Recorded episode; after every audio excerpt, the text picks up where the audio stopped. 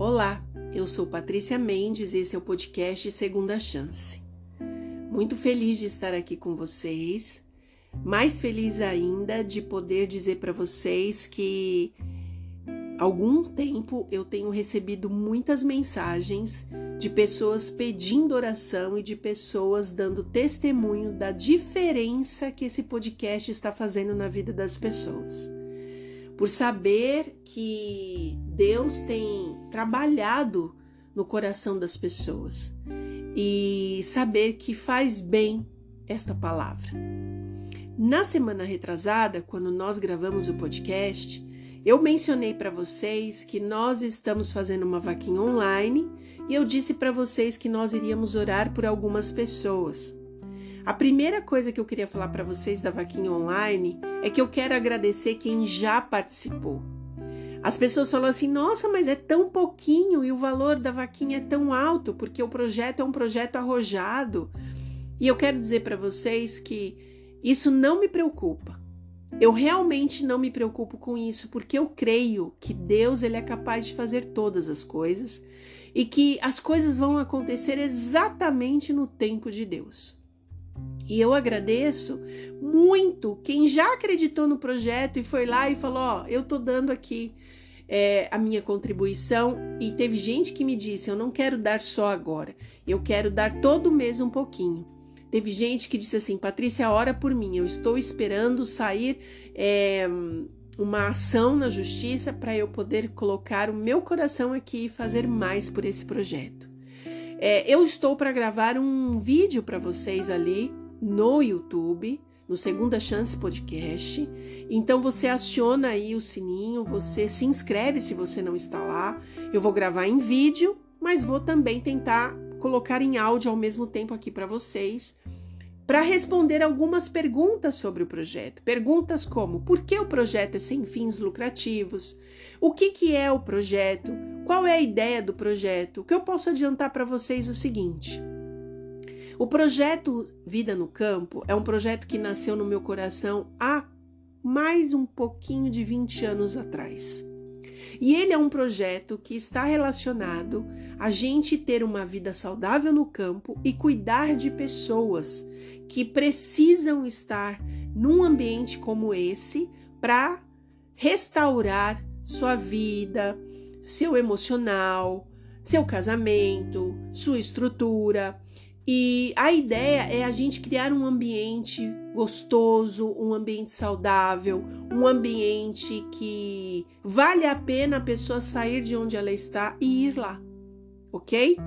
Então, é, como eu disse para vocês, graças a Deus eu sou uma pessoa que Deus me deu alguns dons e eu sou muito humilde em dizer isso para vocês de verdade, porque eu vejo a graça de Deus assim de me ensinar. Sempre fui muito autodidata e Deus me ensina muitas coisas, além de ser formada, além de ter uma experiência profissional mais de 37 anos, trabalhando, né, criando projetos, criando situações. Então, eu quero que você fique muito em paz. Nós vamos gravar o, o vídeo e aí eu vou falar para vocês um pouquinho mais sobre isso. Mas se você quiser conhecer o projeto, vai lá no meu Instagram, patricia.s de sapo, C de casa, podcast, ou S de segunda, C de chance. Então, patricia.sc podcast. E lá no link da bio você vai ter é, ali todas as informações sobre o podcast, ok? Lá pelo podcast do YouTube, eu estou é, disponibilizando gratuitamente na playlist da, do projeto Vida no Campo, onde a gente está fazendo a arrecadação da vaquinha online, eu estou disponibilizando para vocês o livro Vida no Campo de Ellen White. Este livro foi uma inspiração para minha vida quando eu decidi há muitos anos atrás que eu gostaria de ter uma vida no campo. Quais eram os motivos, é, por quê, qual a situação que eu achava que seria necessário. E eu vou dizer para vocês, vida no campo, gente, não é para você viver no campo de uma forma miserável, é, restrito a tantas coisas. A ideia não é essa. A ideia de uma vida no campo é você ter uma vida de qualidade, uma vida saudável, uma vida que você tenha saúde, uma vida que você durma bem e uma vida que você consiga. É, exercer o seu trabalho, fazer as coisas que você precisa em mais comunhão com Deus. A vida no campo é para que você possa só somar a sua vida, ok? Então, eu, eu estou deixando lá somente pelo YouTube. Então, se você quiser, pode ir lá se inscrever no YouTube, Segunda Chance Podcast, na playlist do, do Vaquinha Online, né? É, Vida no Campo. Você vai ter ali todos os áudios do livro Vida no Campo. E se você preferir ler ali no Instagram, no patricia.scpodcast, no link da bio, você vai ter o livro gratuitamente disponível para você ler, ok? A outra questão que nós falamos na semana que nós gravamos o último podcast aqui pelas plataformas digitais, nós pedimos orações por algumas pessoas. Eu quero agradecer, porque essas pessoas também agradeceram. Muitas pessoas estão vindo no WhatsApp para pedir oração. O WhatsApp da, da, do Segunda Chance ele está no link tanto aqui das plataformas como no link lá da minha bio do Instagram, ok? Você pode entrar e você pode deixar uma mensagem pedindo oração, contando o seu testemunho e é, nós estaremos aqui disponíveis para poder atender vocês. Dessas pessoas que nós oramos, duas pessoas especial eu queria dar retorno para vocês. Continuem orando por todos aqueles nomes, continuem pedindo por aquelas pessoas. Mas nós temos dois nomes aqui que eu queria falar. O primeiro é o Mauredson. Lembra que eu falei para vocês que ele, ele estava em fase terminal? No dia que eu finalizei de gravar o podcast para vocês, o Mauredson veio a descansar no Senhor. Ele faleceu. E a família estava muito triste, mas graças a Deus e às nossas orações, o Mauredson estava confiante de que na volta de Jesus ele vai nos encontrar. A outra pessoinha que nós estávamos orando é a Ana Alice, nós vamos continuar orando. A Rosa me comentou que a Ana Alice ainda não encontrou um doador compatível. Então, além dos nomes daquele podcast, se você não sabe quais são os nomes, no podcast anterior você vai ver que foram mencionados vários nomes e eu ensino para vocês a anotarem ali os nomes para a gente orar. Então, eu queria dizer para vocês, por favor, Continuem orando pela Ana Alice, ela precisa de um doador compatível. Gente, a oração intercessória, ela funciona, ok? Ela funciona. E os outros nomes que eu quero deixar para vocês hoje é Sônia, é, eu tinha anotado o meu próprio nome, tá? Que eu tô com um projeto, é, tirando vaquinha, eu tô com um outro projeto em andamento. Preciso que vocês intercedam por mim Quero que vocês orem é, pela Isabela, tá? Que ela me pediu oração e que vocês estejam em oração é, pelas pessoas que estão sofrendo neste momento com este frio que está acontecendo, com essas enchentes que estão acontecendo, com lugares terríveis, né? Como a Mauricéia. Vamos orar por ela, pela região ali de Pernambuco, que a gente sabe que a situação não tem sido fácil nos últimos anos ali naquele lugar né? É lindo, é paradisíaco, mas quem é nativo no lugar sabe o sofrimento que passa. Então, oremos, vamos orar? E eu vou te convidar agora para a gente orar junto. Nós vamos orar, não se preocupe com os barulhos que estão acontecendo próximo aqui. É, como eu digo para vocês, eu estou num lugar onde é aberto e esse lugar vai ter outras né, intervenções, mas não se preocupe, vamos se concentrar naquilo que a gente vai aprender hoje, ok? Vamos orar? Senhor Jesus, hoje nós estamos aqui para pedir a Ti, pela Ana Alice em especial, juntamente com todos os nomes da listinha que nós fizemos. Todos os nomes que estão ali linkados no nosso caderninho, que o Senhor possa, Pai, ouvir e ouvir o coração de cada pessoa que está aqui comigo agora. Seja que seja neste momento ou se for em qualquer outro momento que uh, não seja agora. Ao abrir o podcast, ela ouvir esta oração, ela seja atendida imediatamente, que o seu socorro vá imediatamente até esta pessoa e o Senhor possa satisfazer os desejos do coração dela segundo a tua vontade. Perdoa os nossos pecados e que o Espírito Santo fale com a gente. Nós pedimos em nome de Jesus. Amém. Vamos abrir a nossa Bíblia em Mateus 4. E eu queria falar para vocês que o assunto de hoje é um assunto que diz respeito a todos nós. A pergunta que eu quero fazer para você: Algum momento da sua vida, ou neste momento da sua vida, você pode estar passando um deserto? E um deserto, necessariamente, ele não tem a ver com um assunto ou outro, ele tem a ver com várias situações na nossa vida. Pode ser dentro do nosso trabalho, pode ser na nossa vida financeira, pode ser por não encontrar o emprego ou o trabalho que a gente gostaria, pode ser problemas no casamento, problemas de traição problemas com amigos, com pais, com filhos. O deserto, ele ele é um lugar onde ninguém quer estar. E isso é uma realidade para nossa vida. Mas é a realidade de alguém também que a gente ama muito, que é Jesus. E por isso eu queria trazer para vocês. Nós vamos abrir a Bíblia em Mateus 4 e nós vamos começar a ler. E eu te convido para a gente ler a partir do verso 1. Em seguida, Jesus foi conduzido pelo Espírito ao deserto para ser tentado pelo diabo. Depois de passar quarenta dias e quarenta noites sem comer, teve fome. O tentador veio e lhe disse: Se você é o filho de Deus, ordene que estas pedras se transformem em pães. Jesus, porém, respondeu: As Escrituras dizem: Uma pessoa não vive só de pão, mas de toda palavra que vem da boca de Deus para aqui e vamos a Marcos 1. Abre sua Bíblia aí.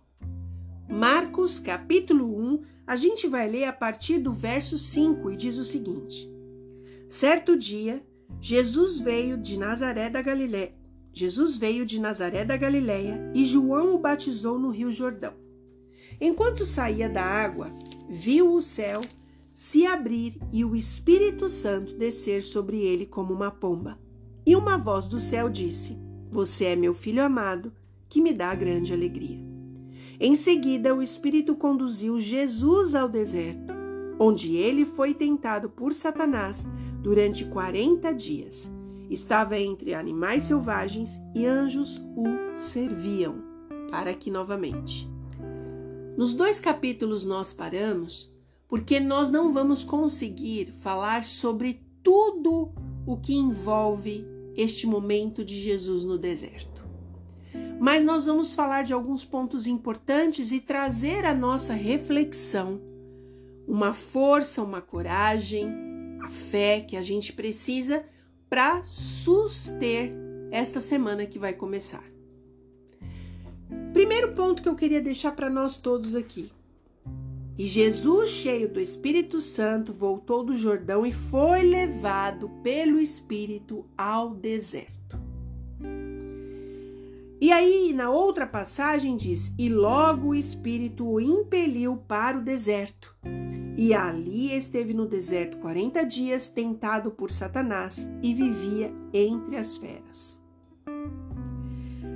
Que fique claro para nós que quando Jesus foi levado ao deserto para ser tentado, Jesus foi levado pelo Espírito Santo de Deus. Vamos fazer uma reflexão sobre isso?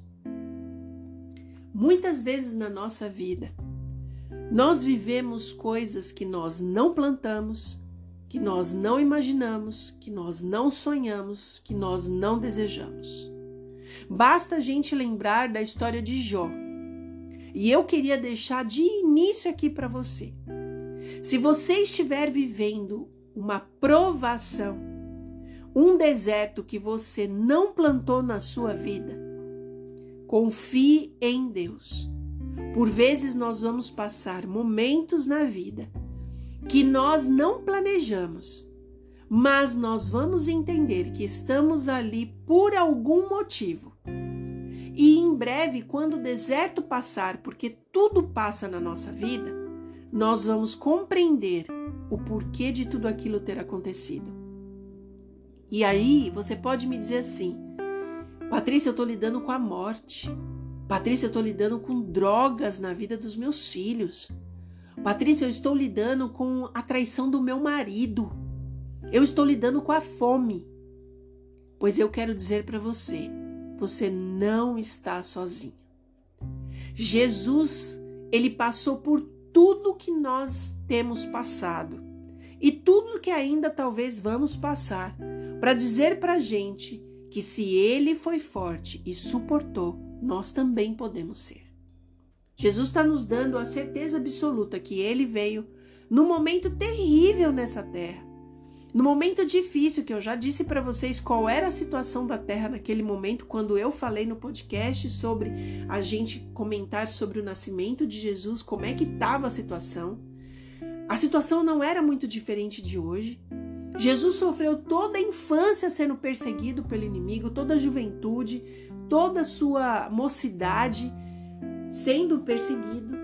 E aí, logo depois que ele é batizado e que ele ouve a voz do Pai falando que ele era o filho amado, em que um coração do Pai se fazia grande alegria, ele é levado pelo Espírito Santo ao deserto.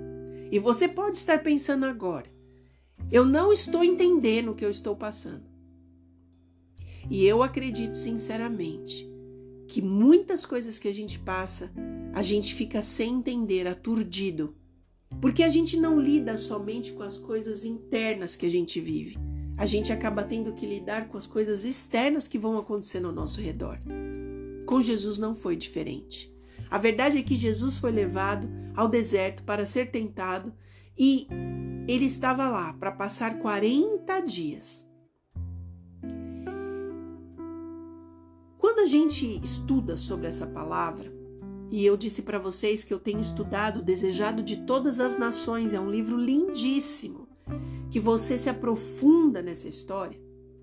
Você entende que Satanás ele disse que não delegaria ninguém para destruir Jesus no deserto. Ele iria pessoalmente fazer isso. E ele observou Jesus durante aqueles 40 dias.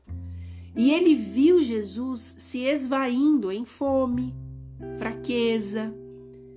E Jesus ali em comunhão com o Pai todos os dias, ele esperava o momento exato de poder tentar Jesus e destruir o ministério de Jesus e provar para Deus e para a humanidade que ele tinha o senhorio desta terra. Desde quando Adão e Eva caíram no pecado, e olha que eles foram é, levados né, neste momento do pecado a, a, a como que a gente pode dizer? Eles não foram levados. Na verdade, eles foram é, bastante inconsequentes por terem uma mente tão limpa, tão sábia, tão pura e se deixaram levar por uma conversa mentirosa e caíram. E aí, eu acredito, fazendo todos os estudos sobre esse momento do deserto, que o inimigo tinha certeza absoluta que quatro mil anos depois, Jesus estando no deserto, no momento de debilidade, Jesus iria se entregar. Porque ele nasceu num momento onde a natureza humana ela estava já bastante decaída. Era diferente de Adão e Eva. E se ele foi forte, e se ele conseguiu destruir aquelas pessoas que haviam sido criadas por Deus, que eram amigos de Deus, ele faria o mesmo com Jesus. Havia outra questão em jogo aqui. Quando Jesus nasce, que eu contei para vocês que Jesus vai para a manjedoura, somente os magos estão ali, adoram a Jesus. Satanás conseguiu fazer com que as pessoas não acreditassem no nascimento de Jesus. Está lembrado que eu falei disso? Se você não lembra, volta dois podcasts atrás aqui para você poder ouvir. Porém, quando a gente vê que ele está ali no deserto, ele tem a certeza absoluta de que Jesus é Jesus. Porque quando Jesus nasce, ele sabia que Deus tinha um plano, mas ele não tinha muita certeza do que estava acontecendo. Ele não tinha esta visão panorâmica. Ele tinha a informação de que Jesus havia nascido, mas quando ele vê que Deus pessoalmente no batismo diz que aquele é Jesus, o seu filho, ele redobra as suas forças para destruir Jesus. E eu quero deixar um outro pensamento para você. Um dia você deve ter escolhido viver com Jesus, viver por Jesus, viver por aquilo que Jesus diz para você fazer, para você ser, o caráter que é para você ter. E você sente que quanto mais você anda com Jesus, mais a situação piora? Parece que quanto mais você fala de Jesus, mais difícil a vida fica. E eu queria dizer para vocês: quando o inimigo tem certeza absoluta de quem somos filhos, o mesmo problema que Jesus viveu ali no deserto é o problema que a gente vive na nossa vida. Eu fico muito triste quando eu vejo alguns pregadores, algumas pessoas, talvez nem tão experientes, ou talvez na ilusão de trazer as pessoas para a igreja por uma série de condições que elas querem oferecer, seja prosperidade, seja tantas coisas, elas dizem para essas pessoas que viver com Jesus é uma vida de prosperidade, é uma vida de alegria, é uma vida de muitas coisas boas. Pois eu quero te dizer, viver com Jesus é uma bênção. Você sempre vai estar a um passo de tudo que você precisa, porque Jesus está ali com você. O Espírito Santo não larga a sua mão. Mas viver com Jesus não é uma vida de alegria, e Jesus mesmo disse isso pra gente. Que no mundo nós teríamos aflições, mas a gente tinha que ter bom ânimo, porque Ele estaria com a gente. Então, se você está no deserto, sofrendo e você não consegue é, entender o porquê, mesmo andando com Jesus, entenda. Ele é Deus se tudo for bem. Ele é Deus se tudo estiver mal. Ele continua sendo Deus. Não desista de pôr o seu joelho no chão. Não desista de derramar as suas lágrimas no colo de Jesus. Ele está ouvindo você. Eu tenho plena convicção disso. A outra coisa que eu quero colocar para vocês é que o inimigo, é, ele tentou, desde o início da Terra, ele foi tentando tirar das pessoas certezas com relação aos símbolos que Deus criava para tentar dizer que era necessário criar um vínculo entre o céu e a terra, já que a separação havia acontecido lá em Adão e Eva. Foi ali em Adão e Eva que Deus se se, é, sai de uma condição de ser um ser que anda ao lado, junto, e passa a ser um ser invisível. A, a humanidade, por causa do pecado, não consegue ter acesso visível a Deus. A gente já falou sobre isso também. Então, o inimigo achou que ele conseguindo fazer com que Adão e Eva se separassem, nunca mais a humanidade teria a chance de ter um contato com Deus. E aí, neste momento, quando Deus se manifesta ali no batismo e diz: Esse é meu filho amado, o ódio dele triplica porque ele entende absolutamente que a humanidade teria contato com o Filho de Deus, com o próprio Deus. A humanidade falaria, seria curada, seria atendida. Passou um filme na cabeça dele e ele sabia que o plano existia e Jesus não estava aqui para perder. Amém? Eu quero que você aí diga amém. Porque Jesus não desceu nessa terra para perder. Jesus desceu nessa terra para vencer. E Jesus tinha tanta responsabilidade sobre isso que Jesus, ele mesmo ali, na fraqueza, mesmo na fome, ele ali em comunhão com o Pai, ele estava se preparando, primeiro, para a sua missão, segundo, para não ceder aos caprichos do inferno, porque ele sabia desde pequenininho quantas coisas ruins aconteciam porque havia um empenho dobrado para fazer com que Jesus desistisse de nos salvar. O outro detalhe que eu quero é, deixar para gente aqui, quando o inimigo cai, né, que ele é retirado do céu, que ele é mandado para fora, ali naquela guerra que existiu, isso está em Apocalipse, houve guerra no céu, né? Miguel, que é Jesus, que eu já falei para vocês quem é Miguel. Miguel é o nome que se dá a Jesus quando ele entra em batalha para vencer e vencer por nós. Quando Miguel retira Satanás e seus anjos do céu, ele sabe que de alguma maneira aquela queda ele precisava diante dos anjos que caíram com ele mostrar o seu poder e a sua autoridade ali no deserto para que isso ficasse claro, que Jesus, ali desfigurado, com fome, é, passando aquele momento difícil, Jesus se parecia mais com ele quando foi destruído, quando foi mandado para a terra, do que hoje ele, se sentindo o imperador da terra, é, se sentia ao olhar para Jesus. E quando a gente pensa nessa comparação, a gente pensa o que, que o orgulho pode fazer dentro da gente, né?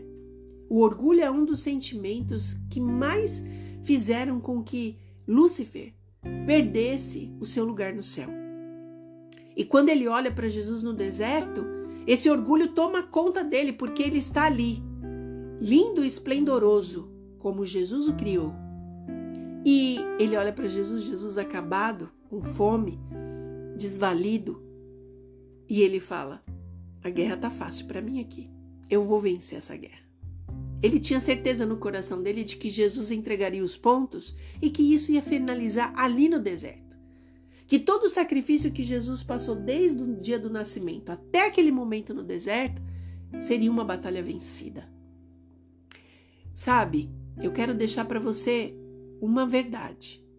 Quando, quando o Espírito Santo permite que a gente vá para o deserto, ele não nos leva lá acreditando que a gente vai ficar lá. Quando nós estamos no deserto, eu quero que você levante a sua cabeça e você tenha a certeza absoluta que Jesus levantou a cabeça e venceu no deserto. E se você está no deserto, é porque você pode vencer com a força de Jesus em sua vida e no nome dele. Eu queria que você não se esquecesse disso. O Espírito Santo não levou Jesus ao deserto para perder a batalha. O Espírito Santo levou Jesus ao deserto porque ele precisava deste momento para crescer na sua humanidade, espiritualidade, no seu emocional, porque o que ele ia viver eram coisas difíceis. E nos momentos que nós estamos vivendo hoje, que não são diferentes daquele tempo. São momentos terríveis, momentos de decisões, momentos que o nosso caráter tem que se manter intacto. Com todos os defeitos que nós temos, mas as nossas intenções precisam estar em Cristo. Muitas vezes, talvez nós estejamos no deserto para criar uma casca, para fortalecer a nossa vida, mas com a certeza, como Jó venceu, como Jesus venceu, que nós vamos vencer também. O que o inimigo quis naquela hora era ter a certeza que ali no deserto ou ele venceria ou ele seria vencido. E por isso o inferno fez com que todas as armas, todos os alvos se voltassem para Jesus. Vocês conseguem imaginar isso? Conseguem imaginar o que Jesus estava passando? Eu imagino que aquele momento de 40 dias sem comer não estava sendo fácil. E olha que interessante. A primeira tentação na terra foi sobre o quê? Foi sobre alimento. Afinal de contas, Eva, ela pega a maçã porque ela não segura o seu apetite. Quando eu falo que foi sobre alimento, é porque tinha alimento na história, mas a tentação em si não era sobre alimento, a tentação era sobre a confiança em Deus. A tentação era sobre fé, a tentação era sobre ter a certeza de que aquilo que Deus fala é real e não é para desconfiar de Deus. Mas se tratava de alimento. E olha que interessante. Jesus passa 40 dias no deserto e o que ele sentia? Fome. Mas o que estava em pauta? Também era fé, era confiança e a certeza da vitória em Cristo Jesus, de que Jesus iria, de que Deus iria conduzi-lo através do Espírito Santo à vitória. Era sobre isso. Eu queria ler para vocês uma parte que diz assim: Muitas pessoas dizem que era impossível Cristo ser vencido pela tentação. Neste caso, não teria sido colocado na posição de Adão. Não poderia haver obtido a vitória que aquele deixara de ganhar. Se tivéssemos, em certo sentido, um mais probante conflito do que teve Cristo, então ele não estaria habilitado para nos socorrer. Mas nosso Salvador se revestiu da humanidade com todas as contingências da mesma. Jesus tomou a natureza do homem com as possibilidades de ceder à tentação. Não temos que suportar, pois, coisa alguma que ele não tenha sofrida. Então, nós temos a certeza absoluta de que Jesus, humanamente falando, não tinha resistência para passar por aquilo mas ele estava pautado no poder do Espírito Santo e na companhia do seu Pai para suportar um dia de cada vez passando aqueles momentos no deserto. E a tentação que nós mencionamos, que é a primeira tentação, ela me toca profundamente por alguns pontos importantes. O inimigo vira para Jesus e fala assim: Se tu és o filho de Deus, ele fala. Se tu és o filho de Deus, eu queria deixar aqui para vocês a primeira coisa que me vem à mente. Quando, quando o inimigo vira para Jesus e diz: Se tu és, neste momento da fala, ele já está demonstrando todo o seu desprezo, todo o seu orgulho e toda a sua incredulidade em Jesus. E muita gente fala assim: poxa, mas se ele sabia que Jesus ia desconfiar que ele era um impostor, por que, que ele não falou a frase certa? Ele não falou a frase certa porque, para ele, diante dos anjos caídos, era muito difícil. Ele admitir que Jesus era o Filho de Deus. Então, para ele não ficar mal com o seu clã, com as suas né, hostes, ele diz, no seu orgulho, ele diz: Se tu és o filho de Deus. Quando na verdade, se ele tivesse dito, sendo filho de Deus, por que você não transforma? Talvez se ele tivesse falado a frase certa, ele não deixaria Jesus na dúvida. Mas quando ele diz isso, Jesus percebe imediatamente quem está ali. E por que Jesus percebe? Porque Jesus estava em comunhão com o Pai. E quando ele fala se tu és o filho de Deus, na verdade, o que, que ele está tentando fazer? Eu quero que você pense na sua vida. Ele está tentando dizer para Jesus que ele não deve ter tanta certeza da voz que ele havia ouvido ali no batismo dele. Ele deveria esquecer aquilo que ele ouviu ali ou seja, muitas vezes na nossa vida isso me toca profundamente e é isso que eu quero deixar gravado hoje para vocês. Muitas vezes Deus vem e nos dá muitas promessas. Promessas de cura, promessas de que vai é, restaurar a nossa vida, nosso casamento, nossos filhos, que Deus vai resolver os nossos problemas financeiros, que Deus vai aumentar a nossa fé, que Deus vai trabalhar a nossa espiritualidade, que o Espírito Santo vai nos conduzir no caminho certo. E a gente abre a palavra de Deus e a gente lê e a gente sai firme e forte. E no minuto seguinte, vem uma voz e diz para você: não é bem isso que Jesus está falando, não é bem isso que você entendeu, não é bem isso que você ouviu. E aí seu coração se enche de temor, seu coração se enche de raiva, seu coração se enche de medo, de covardia. E eu quero dizer para vocês que olha que interessante. Ele estava tentando fazer o mesmo com Jesus. Porque ele estava tentando dizer: se tu és o filho, como assim? Se o próprio Deus havia aparecido e o próprio Deus disse para Jesus que Jesus era. Mas 40 dias no deserto, com fome, sozinho, desvalido, né? Numa situação totalmente precária. Raciocínio talvez ali lento, sem alimento a gente não tem forças. Mas Jesus não tirava da mente o que Deus havia dito para ele. E como eu havia dito para vocês no começo, pelos símbolos que Deus havia criado, o inimigo sempre tentou tirar aquela impressão de que Deus existia no meio do seu povo.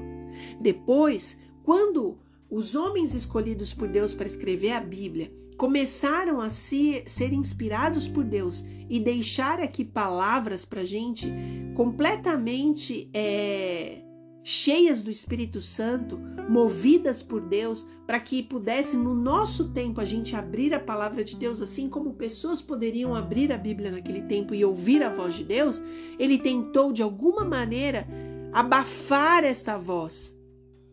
Inclusive nos nossos tempos, há muito tempo atrás, mas nem tanto que a gente não esqueça, no período da Inquisição, por exemplo, a Bíblia era queimada para que as pessoas não ouvissem falar de Deus.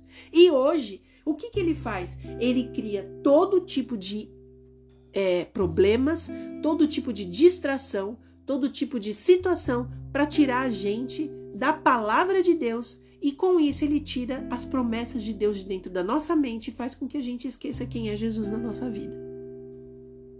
Só que Jesus venceu. Porque Jesus, ele se lembrou fraquinho e ele disse: Está escrito. E eu quero te perguntar uma coisa. Quando Satanás aparece no, na sua mente, no seu coração, sugerindo para você que aquilo que Deus te impressionou a fazer, a seguir, a ser guiado por Ele, não é verdade, você se lembra de responder para ele: Está escrito na promessa que eu li de Deus esta manhã antes de eu sair da minha casa. Deus me disse: entrega o teu caminho ao Senhor, confia nele e ele tudo fará. Quando eu estava lá na minha casa, com medo de não ter isto ou aquilo, ou de sofrer um problema no trabalho, Deus disse para mim: Quem pode fazer algo contra você? Se Deus é por você, quem será contra você? Quando eu pensei que não havia como colocar uma cesta básica na minha casa, quando eu pensei que não havia como ajudar o meu filho na escola comprando material, Deus disse: Tudo posso naquele que me fortalece, o meu Deus suprirá todas as minhas necessidades. Será que você se lembra de falar para Deus: Senhor, está escrito. O Senhor me disse: Não tira isso do meu coração. E eu quero dizer para vocês, Satanás ele veio para roubar, matar e destruir. Roubar os nossos sonhos, matar a coragem que Deus coloca dentro do nosso coração com a sua palavra, com a sua força, com a sua coragem e destruir as verdades que Deus coloca a cada instante dentro de nós para a gente poder ter uma vida aqui com Ele. Vamos ter lutas? Vamos ter lutas, mas a gente só vence pela fé. E Jesus no deserto, nessa primeira tentação, quando ele responde para o inimigo, está escrito: nem só de pão viverá o homem. Jesus está dizendo para ele: Eu leio, eu conheço o meu Pai, Eu sei que Ele não vai me deixar sozinho. Eu sei que é um momento que eu estou passando. Não é só de pão que se vive. E eu estou cuidando de todas as coisas. E eu tenho certeza que meu Pai, ao dizer isso, Ele não vai me abandonar. Por isso que eu disse para vocês que eu não gostaria de falar de outro assunto a não ser esse. Tá pesado o deserto? Tá difícil o deserto? Não tá dando para suportar? Aprenda com Jesus que a gente precisa confiar no milagre maior da nossa vida, que é ter uma firme confiança em Jesus, ainda que a gente não enxergue, ainda que a gente não viva, ainda que a gente não veja. É muito importante que na nossa vida a gente não desvie o olhar de Jesus que a gente olhe para Ele e a gente tenha a confiança de que Ele está resolvendo cada um dos nossos problemas. Eu tenho sentido isso na minha vida. Eu tenho vivido momentos que eu olho e eu falo, Senhor, e por vezes se aproxima a falta de paz e, a, e o medo, o temor. Só que aí eu sinto vontade naquele momento de me prostrar e me ajoelhar e eu me recordo das promessas ditas por Deus naquela manhã, no dia anterior, naquela semana, e eu continuo aqui firmezinha com Jesus, pedindo para eles me ajudar a suportar cada passo. Teremos batalhas, mas como Jesus venceu naquele deserto, nós venceremos também. Quando ele fala nem só de pão viverá o homem, ele está dizendo: vocês vão viver da minha palavra da palavra que sai da boca. O pão não vem, o problema não é resolvido, a situação não acontece do jeito que vocês imaginem, mas vocês vivem da palavra que sai da minha boca. E se eu disse que eu vou resolver, se eu disse que no mundo vocês não estão sozinhos, se eu disse que vocês vão nascer de uma mulher e ainda que ela se esqueça de vocês, eu estarei com vocês. Se eu disse para vocês que pode cair o mundo, vocês vão estar cuidados e protegidos por mim eu estou com vocês. Porque Deus, Ele está cuidando da gente. E eu queria que você tivesse essa certeza no seu coração. Eu queria que você não desanimasse a sua alma pensando que existe um inimigo maior do que Deus. Ali no deserto, o inimigo resolveu que ele pessoalmente não passaria essa tarefa para ninguém porque ele venceria Cristo. Mas nós conhecemos a história. Jesus venceu. Jesus venceu tanto que ele está no céu. E ele está com o braço estendido para fazer o melhor por nós. Eu quero ler com vocês Isaías 59, verso 1. E diz o seguinte: Ouçam, o braço do Senhor não é fraco demais para salvá-los, nem seu ouvido é surdo para ouvi-los. Mas são as maldades de vocês que os separam de Deus. E é por causa dos pecados de vocês que Deus se afasta e não ouve vocês. Então, quando a gente está com dúvidas, nós precisamos ter uma certeza. E eu comecei a dizer isso. Se nós somos levados no deserto da provação pelo Espírito Santo e passamos por coisas que nós não planejamos, nós temos que confiar que sairemos do deserto com Jesus, segurando firmes na sua mão, na certeza de que ele fará por nós aquilo que nós somos incapazes de fazer e nos tornará vencedores nele. Agora, se nós formos para o deserto e estamos em meio a uma tribulação, que nós causamos para nossa vida pelas decisões que tomamos, há também a chance, há a segunda chance, como chama esse podcast, é por isso que ele existe, de você se prostrar diante de Deus e pedir perdão do pecado que te levou aonde você está agora. E pedir para Jesus imediatamente vir e te salvar. Uma coisa eu posso te garantir: o perdão, ele é imediato. As consequências das nossas atitudes, sejam boas ou más, não estão na, na, na, na, nossa condição de pedir a Deus que as retire de nós. As consequências elas são inerentes à nossa vontade, elas simplesmente acontecem pelas escolhas que fazemos. Mas nós podemos pedir a Deus, se for um deserto onde nós caímos no pecado, onde nós fizemos aquilo que não deveria, onde nós nos colocamos em situação que não deveríamos, nós podemos pedir perdão, receber o perdão imediato e pedir socorro para Deus, para que em tempo oportuno Ele estenda sua misericórdia e nos dê a paz. E se a gente tiver que passar alguma coisa que nós causamos contra nós mesmos, que Deus nos dê sabedoria para aprendermos no deserto, para que a gente não passe mais por aquilo, para que a gente não cause mais aquele mal, nem para nós, nem para outras pessoas. Eu deixo aqui essa palavra para você.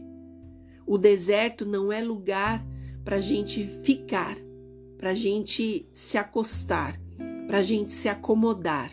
O deserto é lugar de passagem.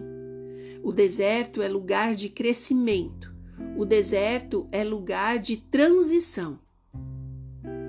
Então, se você estiver no deserto, coloque seu joelho no chão, abra a palavra de Deus e faça da palavra de Deus o objeto da sua fé. Deixa Deus falar com você e confie que Deus vai te tirar do deserto, porque o desejo de Deus não é que a gente viva eternamente no deserto. E vou dizer mais: não murmure no deserto, porque o tempo no deserto pode se prolongar. Experiência própria. Eu digo para vocês: não murmure no deserto. Louve, Está no deserto? Louve. Está chorando? Louve. Louve.